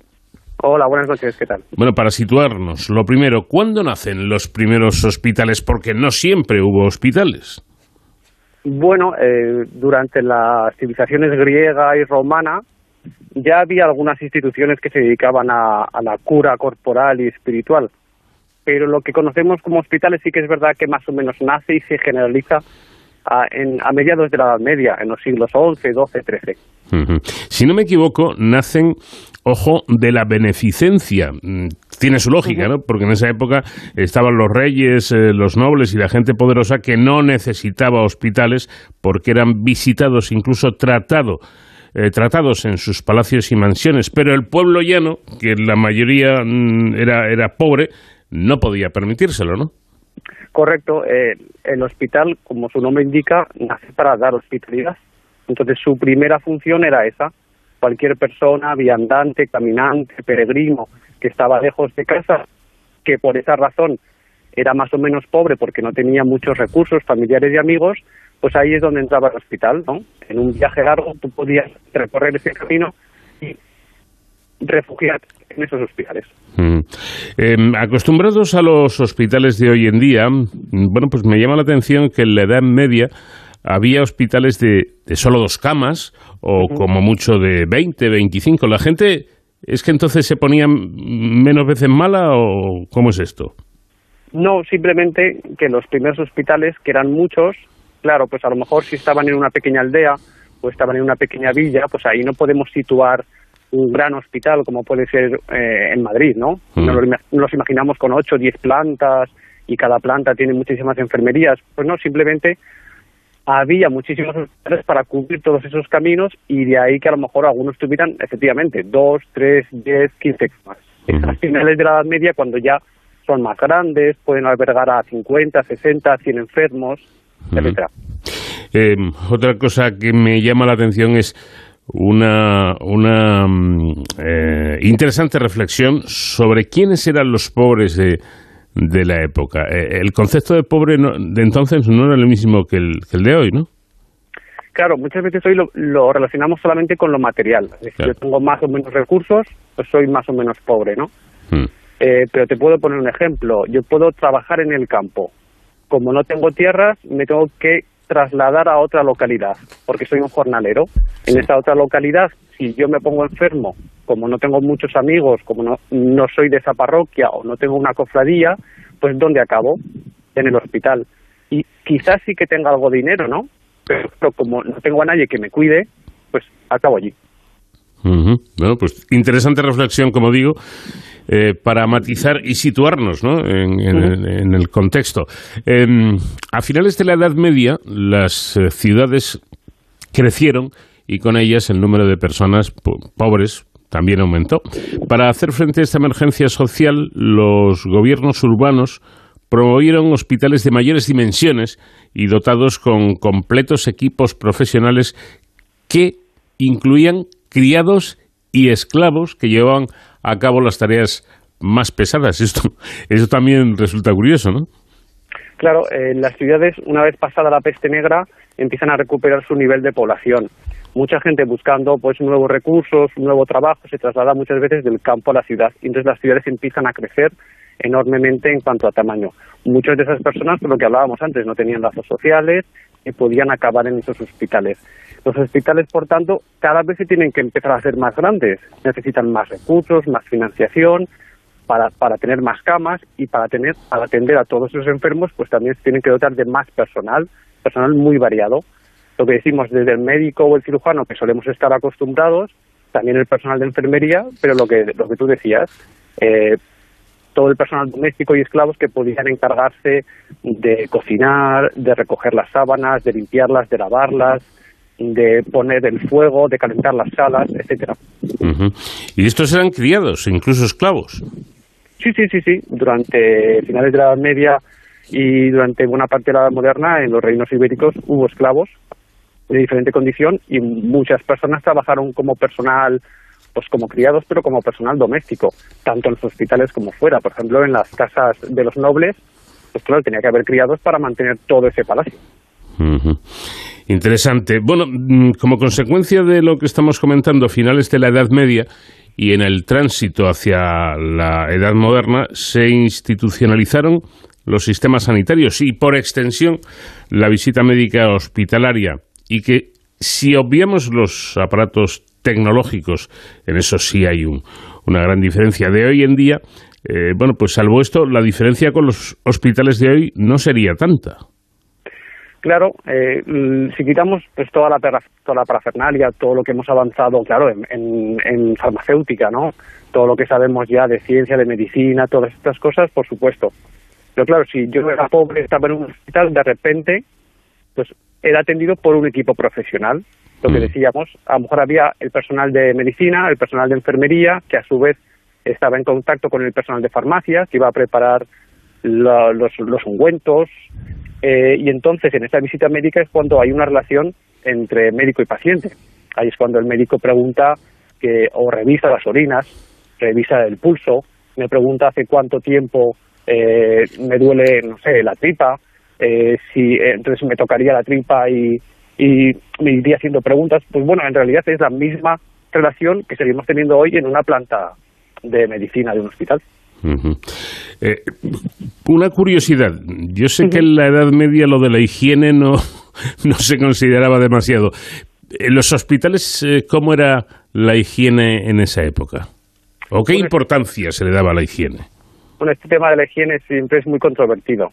Eh, muchas veces pensamos que la Edad Media nos la hemos imaginado como la época más oscura, más sucia, pero muchas veces esa visión que tenemos le hemos heredado nosotros de la ilustración de los siglos XVIII y XIX, que cuando se imaginaban la Edad Media pensaron que, puesto, que era una, una época terrible ¿no? para vivir los olores y todas estas cosas.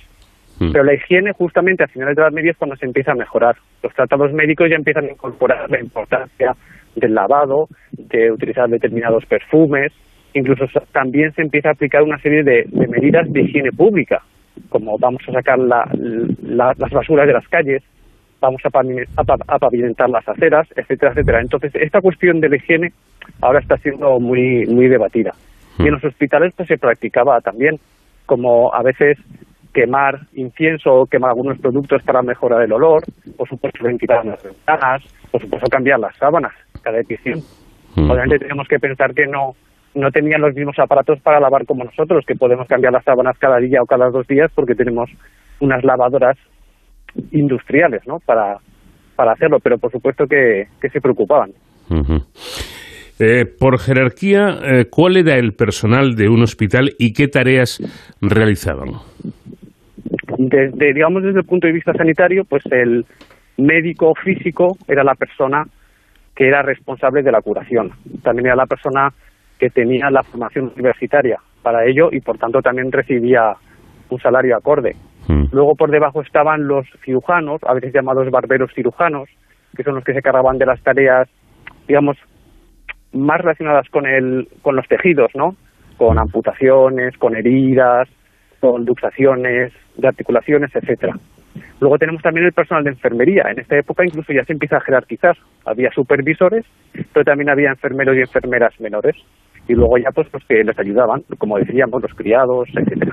O sea, por así decirlo, no solamente tenían enfermeros o enfermeras, eh, sino que tenían auxiliares de enfermería.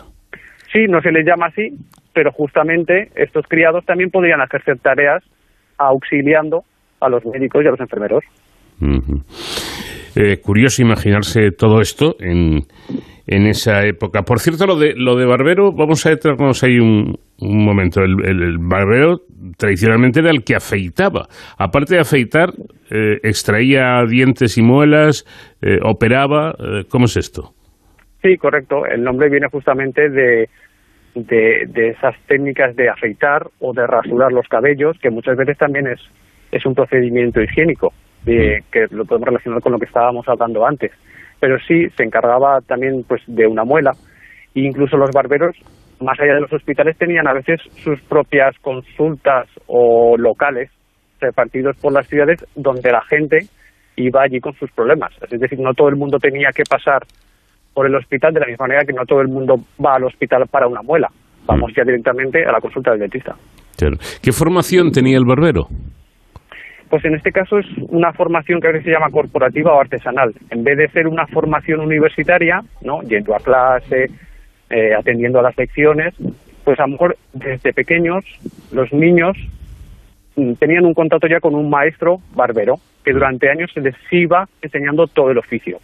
Realizaban algún examen y ya a partir de entonces se podrían incorporar al mundo laboral. Quizás el aspecto en el que más eh, ha cambiado la, la historia, ¿no? La, diferencia ha ido en, en, aumento hasta establecer una diferencia abismal eh, ojo, no digo más importante ni menos, pero en cuanto a formación se refiere entre un barbero de hoy en día y un cirujano. Claro, claro, obviamente los barberos cirujanos, llegado un momento, acabaron incorporándose también, digamos, a ese mundo universitario y por tanto recibiendo una formación muchísimo más especializada y muchísimo más técnica, correcto. Mm. Bueno, ¿y cuándo se da cuenta y por qué la sociedad de la necesidad de crear hospitales públicos? Eh, pues como te decía, justamente a finales de la Edad Media y principios de la moderna, esos siglos XIV, XV y XVI. Está muy reciente todo el pasado de la peste negra, justamente hay que mejorar las ciudades, como decíamos, esa higiene cada vez los pobres van en aumento porque muchos de ellos no pueden incorporarse al mundo laboral.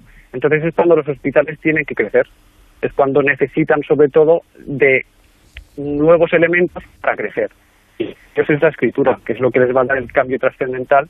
Es decir, si yo tengo una poquita financiación, a lo mejor no necesito un libro de cuentas, pero si yo tengo que atender a 200 enfermos diarios, darles de comer, pues tengo que incorporar la escritura, los números para tener una contabilidad cada vez más detallada. Entonces ahí es cuando, digamos, se produce ese cambio que es el que, el que estamos estudiando. Y hablando de financiación, ¿de dónde venían eh, los, los gobiernos los que ponían el dinero necesario? Porque claro, hemos hablado del personal. Ojo, eh, este personal cobraba y, y, no, y no eran pocos. Eh, ¿De dónde salía el dinero? Pues mira, antes de que se produzca este cambio, muchas veces la financiación era un poco irregular porque se dejaba en manos de la comunidad a través de la limosna. Hmm. Entonces, claro, esa financiación no es regular, puede variar de un año a otro, si ha habido una crisis o no. Entonces, es justamente en este momento cuando los gobiernos se implican todavía más. Es decir, cuando los monarcas quieren sustentar un hospital, tienen que dedicar una serie, de, una serie de rentas, tienen que utilizar una serie de impuestos que los desvían hacia los hospitales a veces esos hospitales no eran de la monarquía, sino que puede que fueran de los ayuntamientos. Pues lo mismo, muchas veces dedicaban, muchas de las multas que recaudaban, las dedicaban a, los hospitales. Y luego los hospitales muchas veces tenían también un patrimonio que administraban. O sea, no es que trabajaran ellos mismos las tierras, sino que administraban y sacaban de allí pues, pues faneras de trigo y maravedís me imagino que se nutrirían en buena parte también de las donaciones, ¿no? Por algo que sigue existiendo hoy, pero que entonces sería más patente. Claro, digamos que le, hemos dado la vuelta. Mm. Y en un primer momento se nutrían más de limosnas y donaciones, y con el tiempo, pues determinados impuestos y rentas acabaron sirviendo de financiación, pues hoy ya cada vez menos se nutren de limosnas y de donación y, pues no sé, en nuestro caso, pues a través de, eh, de, los impuestos y de esa redistribución que hacemos a través de, los gobiernos. Eh, me he dado cuenta que desde los inicios, entre el personal de, de los hospitales, existía la forma del capellán, es decir, del cura. Eh, ¿Esto era una manera de decir de que aquí nos ocupamos también no solo del cuerpo, sino del alma? Correcto, eh, digamos que a finales de la Media y principios de la moderna, la curación no, se entendía solamente en el plano corporal, sino que era un todo, digamos que había que entenderlo de forma holística. Entonces el capellán tenía su función, que era eh, consolar al enfermo, eh, rezar con él, o rezar cuando el enfermo no podía, si estaba en el trance, en el trance de la muerte, darle calma, darle tranquilidad, y, por ejemplo, pues eh, leer con él algunas obras religiosas y, sobre todo, acompañamiento. Pero estamos hablando, y nos está contando nuestro invitado, eh, la historia de los primeros hospitales de, en España, en la península ibérica en concreto, allá por los siglos XI y XII. En, el resto de, países o de reinos, eh, eh, iba a la par más o menos con lo que sucedía en nuestro país? Eh, ¿Iban más avanzados, menos? ¿Cómo, cómo es esto? ¿Te refieres a la península ibérica o en Europa? En Europa, sí. Sí, yo creo que más o menos íbamos a la par. Eh, no habría muchas diferencias. Sí que es verdad pues que en esta época que estamos tratando, que también es la época un poco de entradas media y renacimiento, pues los hospitales italianos, con esas ciudades que, a veces nos imaginamos que luego serán las que reciban a Leonardo y Miguel Ángel, pues antes, unos siglos antes, esas grandes ciudades y ricas de mercaderes, claro, sí que es verdad que tenían unos hospitales un poco más grandes, un poco más avanzados. Y sí que es verdad que a veces podemos ver un poquito antes en esos hospitales lo que luego veremos en la península ibérica.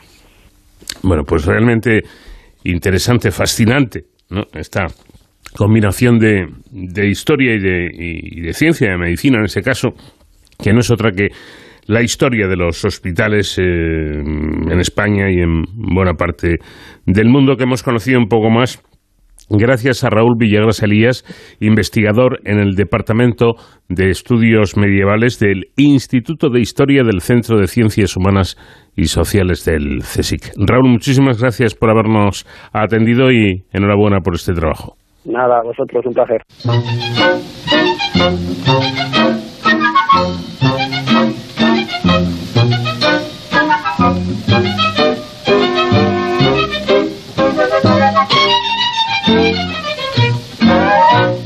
Me demandez pas si j'aime la grâce, ne me demandez pas si j'aime Paris. Autant demander à l'oiseau dans l'espace s'il aime le ciel ou s'il aime son nid. Autant demander au marin qui voyage s'il peut vivre sans la mer et le beau temps. Autant demander à une fleur sauvage s'il en peut vraiment se passer de printemps.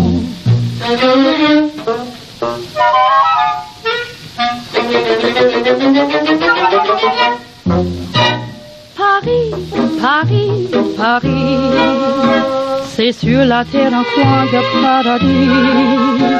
Paris, Paris, Paris, de mes amours, c'est lui le favori. Mais oui, mais oui, paradis. Ce que j'en dis, on vous l'a déjà dit. Et c'est Paris qui fait la parisienne, qu'importe qu'elle vienne du nord ou bien du midi. Et c'est aussi le charme et l'élégance et l'âme de la France, tout cela, mais c'est Paris. Paris, Paris, Paris. Madame, c'est votre robe si jolie. Paris, Paris, Paris. C'est votre beau bijou d'un goût exquis. Mais oui, mais C'est aussi votre généreux mari. Mais oui, Paris, c'est votre boucle blonde qu'on sait le mieux du monde coiffé avec fantaisie. Mais oui, Paris, c'est votre bon sourire, c'est tout ce qu'on désire, tout cela, mais c'est Paris. Et c'est aussi le et l'âme de la France. Tout cela, oui, c'est Paris. De cero al infinito. El asunto de las eh, comisiones millonarias del caso Mascarilla seguramente porque va ligado a la salud de la población en general, ha reabierto una cuestión que a juicio de un amplio sector social resulta sangrante. El tema sigue dando que hablar azuzado por la situación del hermano de la presidenta de la Comunidad de Madrid o del cargo del ayuntamiento de la capital que cobró una comisión del 3% en este caso por la adjudicación de una obra millonaria. Lo cierto es que la figura del comisionista no solamente existe, sino que es absolutamente legal. Puede ser incluso lo es de hecho una actividad profesional completamente reconocida por la ley. Pero aún así genera polémica y en determinadas circunstancias esta polémica puede convertirse en escándalo. José Luis Fernández es eh, director de la Cátedra de Ética Económica y Empresarial de Comillas y CADE. Eh, José Luis, ¿qué tal? Buenas noches. Hola, muy buenas noches. ¿Cómo estamos? Quisiera empezar por ahí precisamente. ¿Las comisiones son, eh, son por tanto plenamente legales? Sin duda, sin duda, las comisiones eh, son figuras que están admitidas en el Código de Comercio de, de toda la vida. Eh, son, vamos, hay comisionistas y hay comitentes y, forma parte del tráfico mercantil. Eso es perfectamente legal. Lo que ocurre es que eh, ahora llamamos cambiamos de nombre las cosas, eh, generamos un poco de confusión llamando uno por otro y llamando comisiones a lo que a lo mejor no lo son tanto, ¿no? Ese es el mm. punto, ¿no? Ese es el punto. En cualquier caso, y dejando bien claro cómo ha quedado que son legales y, la, y que la figura del comisionista existe, eh, insisto, completamente legal, ¿estas comisiones están regladas de alguna manera en cuanto a cuantía se refiere o son, o son totalmente libres? Bueno, eh, las comisiones de las que estamos hablando, que están contempladas en el Código de Comercio, eh, dejan ahí abierto un cierto margen, dejan abierto un cierto margen. De hecho, en alguna de las eh, de las formulaciones dice que si no se especifica cuánto va a cobrar el comisionista, el comitente debería pagarle aquello que se estima razonable en la plaza donde se opera. Es decir, que quedaba abierta la cosa y ahí ah, eso habría muchos, eh, de hecho, mucha casuística a, la mala praxis, ¿eh? porque el comisionista que se sentía mal pagado se buscaba la vida y eh, llamaba, eh, perjudicaba a su comitente haciendo por su cuenta eh, pues marrullerías y trapacerías, ¿no? Pero eso es, es, es una cosa así. Pero vamos, sí, había esa cuestión. La clave estaba en que si evidentemente se estaba pagando bien retribuyendo bien un trabajo a un tercero como era el comisionista, pues no tendría por qué darse ese tipo de cosas, ¿no? Y, digamos, hay situaciones especiales, por ejemplo, eh, la reciente pandemia que hemos vivido, que todavía estamos viviendo, donde se implante alguna norma o, en ese sentido, en cuanto a las comisiones, no hay límites. Eh, eh, uno puede, puede, puede otorgar eh, por petición del comisionista la comisión que considere oportuna.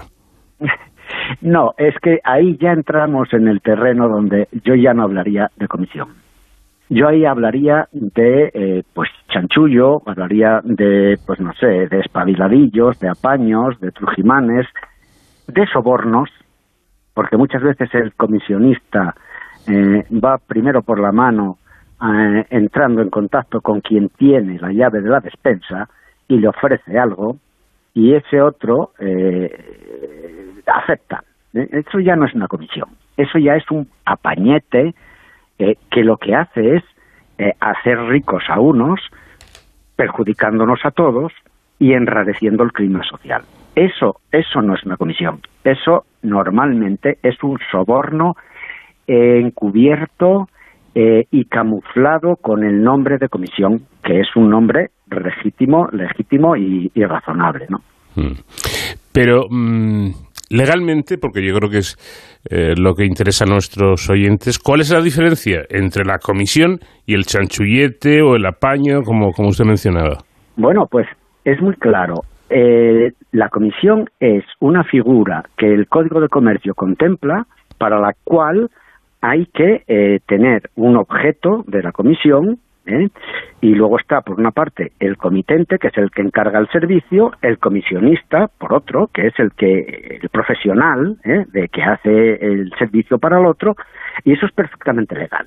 ¿Qué ocurre cuando yo digo que llamamos comisión a lo que no lo es y estamos en presencia de un chanchullo que normalmente se traviste de soborno? Es decir, yo voy, ofrezco a alguien que tiene poder suficiente para conseguirme a mí eh, el objetivo que yo quiero, que suele ser económico, esa persona normalmente, eh, si acepta, mm, estaría entrando probablemente eh, en un delito de cohecho si es un funcionario, y si lo llamamos comisión, bueno, pues somos muy dignos de llamarlo, pero esto, si se sustancia delante de un juez, acabará siendo perseguido porque no es una comisión. Esto es eh, pues un delito. Entraremos en el terreno ético. Yo le iba a decir, le iba a preguntar si las comisiones son éticas. Me imagino la, la, respuesta. Si son comisiones como tales dentro de una normativa y de una normalidad, me imagino que sí son éticas porque el comisionista está haciendo un trabajo como otro cualquiera. En el caso de la exageración eh, fronteriza con el delito, parece que ahí está claro que no que no, que no tendría ninguna ética. Pero eh, vuelvo a preguntar en el terreno fronterizo, ¿cuál es la frontera entre la ética y la legalidad? ¿O entre la legalidad y la ética?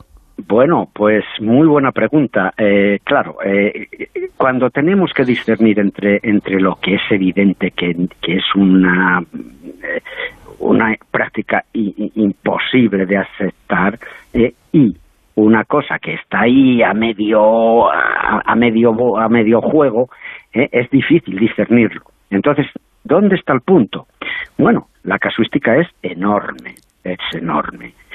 El punto está en que mm, si tú habría que habría que matizar, ¿no? Habría que matizar el, el asunto de una comisión, vamos a llamarla así, eh, activa, una comisión pasiva, ¿eh? cuando cuando no hay claridad, cuando no hay transparencia, cuando no hay eh, protocolos que se siguen con, con, con orden, todo eso, todo eso, cuando hay conflictos de interés mezclados entre unos y otros, cuando hay apariencia de poca elegancia, ¿eh? de estética, todo eso mm, da, da mm, una enturbia, por ejemplo, las relaciones. Y en ese sentido, la ley está clara. ¿eh? Cuando estamos en presencia de un, de un comisionista de verdad, un comitente y un objeto razonable, entonces eso es perfectamente legal y eso es además perfectamente ético. La ética asume el principio de legalidad como punto de partida. ¿Qué pasa? Que luego hay situaciones, hay situaciones casuísticas donde, eh, oiga, mire, es que yo si no suelto la pasta, no hago el negocio y si no respiro, me muero. Eh, entonces, eh, en artículo mortis yo necesito, no sé, eh, acabar pagándole a un señor que de otra manera no me va a dar aquello a lo que yo tengo derecho. Bueno, eh, eso es eh, una extorsión. Eso ya no es un soborno, eso es una extorsión a la que estoy sometido de manera expresa o de manera implícita. Pero yo sé que si no suelto el dinero, no voy a conseguir algo a lo que yo tengo derecho. Y entonces suelto el dinero con ánimo de sobrevivir. Claro, eso es muy, muy, muy casuístico y muy puntual. Pero evidentemente también se da, ¿eh? también se da, sobre todo cuando se enrarece el clima y cuando todo vale y cuando la gente se aprovecha y cuando perdemos ese esa especie de, de ambiente ético que debería presidir el mercado y la vida social de un país o de una, de una sociedad medianamente eh, presentable. ¿no? Por cierto, ¿son también legales las comisiones eh, pagadas por estamentos públicos, por ejemplo, ayuntamientos, comunidades o, el propio gobierno? Depende, sí, claro, depende. Eh, son encargos que haces. Bien, lo que pasa que eso tendría que ser muy excepcional. Todo eso no se puede improvisar. Eso tiene unos protocolos muy bien marcados y eso tiene que estar perfectamente definido y hay que eh, concursar y hay que mm, proponer y hay que valorar y hay que ponderar y para eso tenemos representantes de todos los partidos para que se contrapesen unos con otros. Y luego tendríamos que tener a toro pasado quien fiscalizara todo eso y hiciera eh, que se cumpliera la ley de arriba abajo. ¿Eh? Sí se puede hacer, claro. Y en situaciones excepcionales, por supuesto. Para eso está el liderazgo y la caracterización de alguien que tiene que tomar decisiones en situaciones nuevas, complejas y presentadas anteriormente. Bueno, pues tómense. Pero no de cualquier manera. Hay mucho recorrido. No nos podemos llamar a engaño diciendo es que yo no sabía cómo funcionaba esto. Los funcionarios saben cómo funciona. Y los políticos, si quieren, saben qué es lo que no deben hacer. Es muy difícil saber qué es lo bueno, pero saber qué es lo malo es muy fácil de saberlo, ¿eh? a nivel teórico incluso. el principio de no maleficencia es clarísimo, el de no, el de, el de no maleficencia. ¿Y usted cree que, molestan, hablo de la, de la ciudadanía, especialmente las comisiones en, en los servicios públicos y ya ni le cuento en, situaciones de emergencia como, como, es la pandemia? Pues claro, es, es un mal eh, es, es, una, es un mal ejemplo, es un mal ejemplo y es una, eh, una, una situación en la que la gente que lo está pasando realmente mal tira por elevación y dice estos son todos iguales, hacen todos lo mismo, porque eso, cuidado, ¿eh? eso está presente en todos los estamentos, en todas las casas, cuecen habas, ¿eh? Y el que diga que no, que es que ha, vivido poco. yo llevo 30 años dedicándome a la ética empresarial y hay un rosario de todo, de empresas, de partidos, de, de, una tendencia, de otra, está en todos los sitios. Pero claro, a la gente eso le escandaliza. No quiere decir que la gente sea más buena que los que meten la mano en el cajón, ¿eh? Cuidado. ¿eh? Porque la ocasión, si te la ponen a tiro, ¿eh? caes con todo el equipo. Pero la gente se escandaliza, sobre todo cuando aquí se va viendo cómo eh, nos pavilamos, cómo todo el mundo, mm, en cuanto puede, se aprovecha. Y bueno, pues no, tenemos que instar a que la gente sea más honrada, poner leyes duras y hacer que se cumplan. y, ese es el camino, ¿no? Le iba a preguntar si, en el, siendo como creo que hemos dejado, ha dejado sobre, sobre todo usted, que es el experto, eh, claro que las comisiones son legales, habrá quien se pregunte, hombre, ¿y por qué intervienen la justicia en, casos como, como estos últimos que estamos viviendo, concretamente el de las mascarillas y otros? Seguramente porque esas no son muy legales, que digamos. Bueno, eh, la justicia interviene eh, desde que se produce una, una, una denuncia, una demanda, ¿eh? o bien cuando alguien intuye que, bueno, pues es una demanda puesta por un ciudadano o por una institución, o cuando interviene un fiscal de oficio, ¿no? Pues porque entiende que se conculca la ley si se está conculcando la ley, ya no estamos hablando solo de ética, estamos hablando de un delito penal. Mm. Y entonces, pues claro, tiene que intervenir porque sería un escándalo superlativo si encima no interviniera. Es decir, eh, tenemos, nos hemos dotado de un Estado, no estamos en el Far West, nos hemos dotado de un Estado que tiene que tener separados los poderes. Esto ya lo sabemos desde los tiempos de, de Montesquieu en el siglo XVIII. Tiene el poder ejecutivo, el poder legislativo y el poder judicial. Tienen que estar separados y controlarse unos a otros. Son contrapesos el uno del otro. Sería un escándalo mayúsculo que ante un delito eh, se inhibiera eh, la Fiscalía del Estado o se inhibiera eh, un juez que dijera no, no, esto vamos a dejarlo pasar.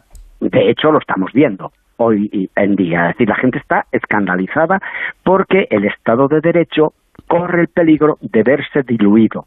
Entonces yo me alegro de que evidentemente esto se sustancie en los tribunales como me gustaría que se sustanciaran otras muchas cosas que corremos el riesgo de ver que se van arrinconando a ver si deja de, estar en la agenda de la gente, porque la gente es muy fácil de manipular. ¿eh? La gente es muy fácil de manipular, basta una una buena orquestación mediática para que algo sea malísimo, malísimo, o basta no hablar de nada para que se disuelva todo como si no hubiera pasado nada. Pues profesor, muchísimas gracias por habernos atendido y por habernos explicado todo este asunto tan complejo de las eh, comisiones. Gracias y buenas noches.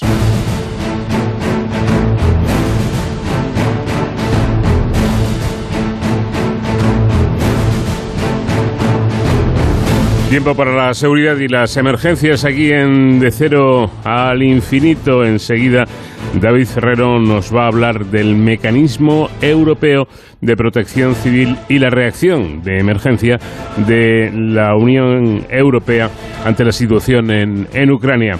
David, ¿qué tal? Muy buenas noches. Hola Paco, muy buenas madrugadas. Eh, pues fíjate, este pasado 9 de mayo se celebraba el Día de Europa, un efeméride para conmemorar los cimientos de la Unión Europea, este, este conjunto ¿no? de países que nos unimos para, para avanzar juntos eh, de forma comunitaria, con solidaridad y bueno, pues poder prosperar eh, de forma pacífica. Como no podía ser de otra manera, este Día de Europa también ha estado marcado por esa invasión por parte de Rusia a Ucrania, eh, a nuestros vecinos europeos, y bueno, pues recordemos que, uno de los objetivos principales de la Unión Europea es precisamente el que no haya este tipo de conflictos, ¿no? Vemos cómo eh, hoy peligran un poco los valores que pusieron en marcha esta Unión Europea, pero los esfuerzos que hace eh, la entidad comunitaria son muy grandes para que esto no, ocurra y no siga ocurriendo. Dentro de lo que es nuestra sección de Héroes sin capa, eh, también hemos querido mirar hacia Europa y es para poner en valor una herramienta que a mí me parece fantástica y maravillosa, que es el mecanismo de protección civil europeo, el mecanismo de protección civil de la Unión Europea, que puede activarse para todo tipo de desastres y que está compuesto por servicios de emergencia de los diferentes países miembros. Por ejemplo, en España han participado en ejercicios y en activaciones del mecanismo eh, servicios de emergencia como el SAMUR Protección Civil, como el equipo de respuesta inmediata ante emergencias de la Comunidad de Madrid o los bomberos del Ayuntamiento de Barcelona, entre, entre otros. Algunos ejemplos recientes de la activación del mecanismo de protección civil europeo son la, la epidemia del virus del ébola en África Occidental, las inundaciones de los Balcanes, eh, la crisis europea de los refugiados entre 2015 y 2016, el terremoto de Ecuador en el 2016 también, o uno de los últimos, fue una activación de personal experto que fue a evaluar los daños y necesidades de la población tras el terremoto de Haití en el verano pasado. Cabe destacar que además de los Estados miembros de la Unión Europea, en este mecanismo comunitario participan otros países como Islandia, Noruega, Serbia, Turquía, la antigua República Yugoslava de Macedonia y Montenegro. Y es que cualquier país del mundo, así como la Organización de Naciones Unidas y otras agencias y organizaciones internacionales, pueden realizar solicitudes de activación y asistencia a través de este mecanismo de protección civil de la, de la Unión. Eh, por supuesto, hoy eh, también este mecanismo, a través de su Dirección General de Protección Civil y Ayuda Humanitaria de la Unión Europea, eh, está también presente en la crisis de Ucrania. Para conocer cuál es la labor que está realizando la Dirección General, contamos con Maciej Beresteki, que es portavoz de la Comisión Europea en España. Eh, buenas noches, Maciej, bienvenido. buenas noches.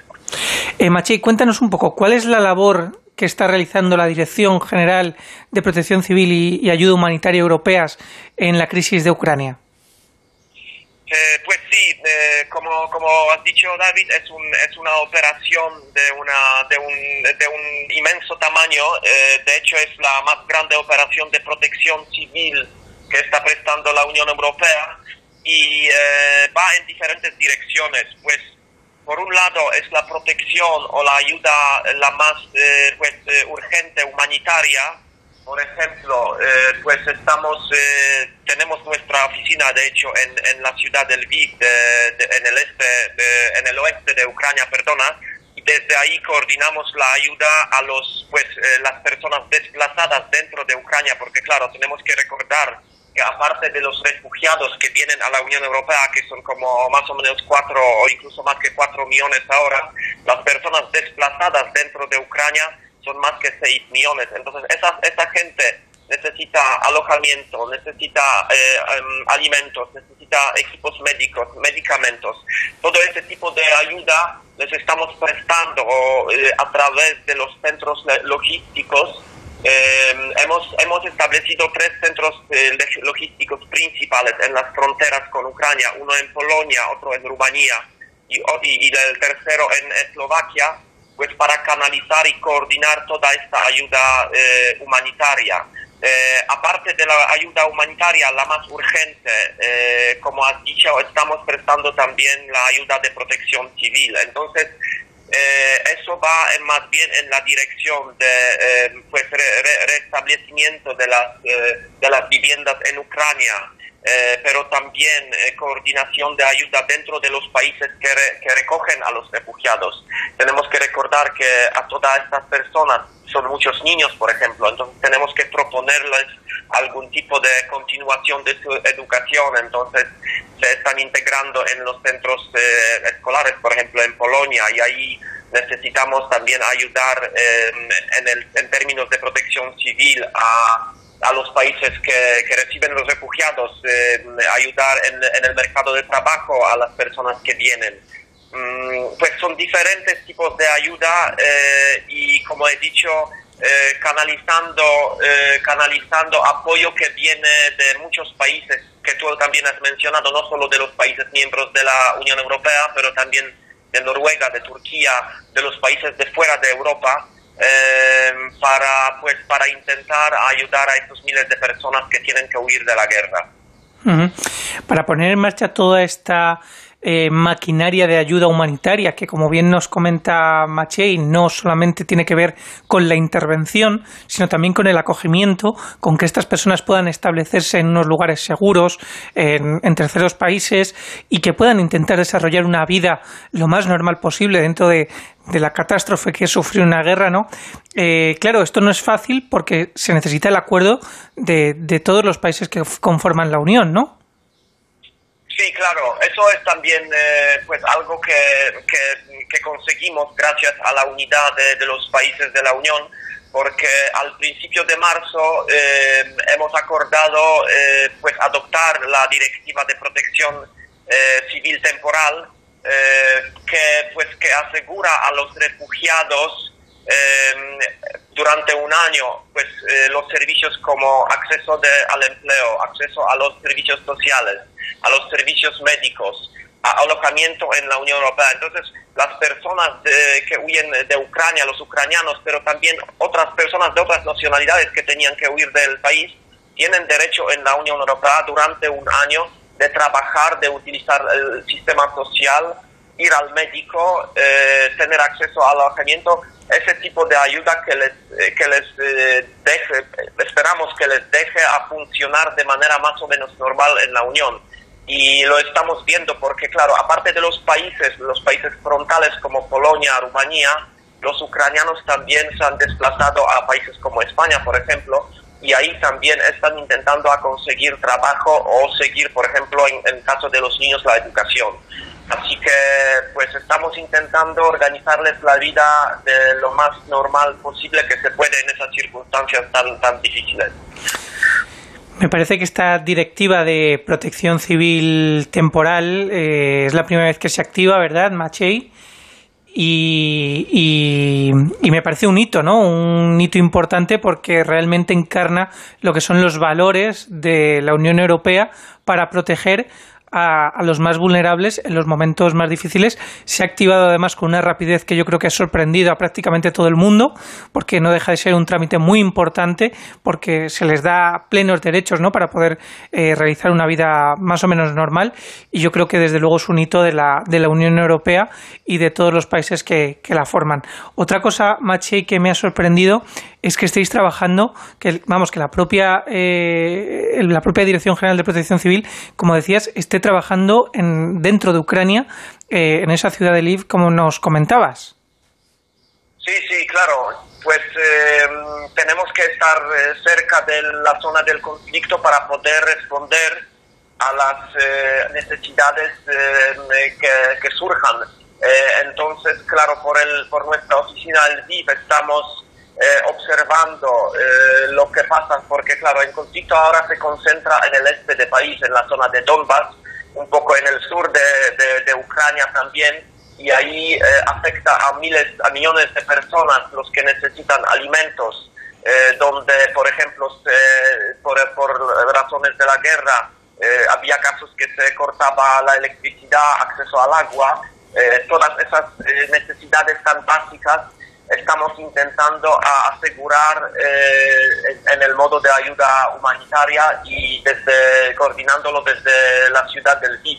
Em, claro, colaborando siempre con, con, las autoridades ucranianas eh, y también eh, pues canalizando ayudas financieras, porque claro, por ejemplo, en, en abril, tal vez los oyentes lo recuerdan, organizamos una conferencia de donantes internacional eh, donde se recaudó más que 9 mil millones de, euros y esa ayuda eh, financiera y también ayuda en especie estamos intentando a distribuir o, destinar a lo que, lo, que, lo que les hace falta a los refugiados y desplazados o los más vulnerables en Ucrania, como han dicho. A mí hay una frase que me gusta mucho y es que protección civil somos todos. En este caso, eh, desde la Dirección General de Protección Civil de la Unión Europea, Protección Civil Europa, somos todos los que integramos la, Unión. Eh, y por tanto, también yo creo que debemos felicitarnos y, poner en valor esta acción, porque muchas veces cuando eh, hablamos de mandar ayuda a, Ucrania se piensa en dos tipos de ayuda, la ayuda material humanitaria y la ayuda militar. pero también hay otra ayuda que es la de trabajar sobre el terreno, acoger a esas personas y que no sería posible sin este mecanismo europeo de, protección civil. Machei Beresteki, portavoz de la Comisión Europea en España, muchísimas gracias por atendernos y por acompañarnos en este viaje de cero al infinito. Muchas gracias a vosotros. Y Paco, nosotros volvemos la semana que viene. Hasta entonces, ya saben, protéjanse.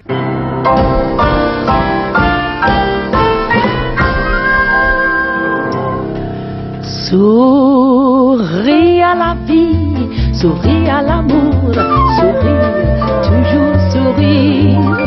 Malgré les soucis, malgré les ennuis, sourire, toujours sourire. Ce soir, je suis là, près de vous. Les années ont passé, mais il me semble, oui, c'est vous, que l'on ne sait jamais quitter. Sourire Ha sido un verdadero placer compartir estas dos horas de radio con todos ustedes en este programa diferente para gente curiosa que es de cero al infinito.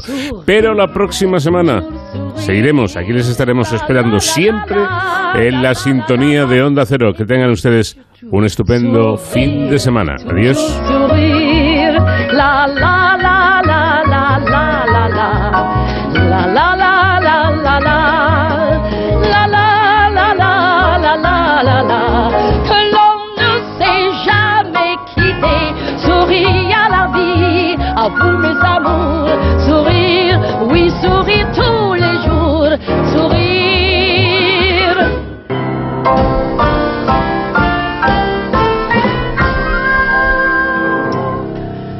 Souris à la vie, souris à l'amour, sourire, toujours sourire.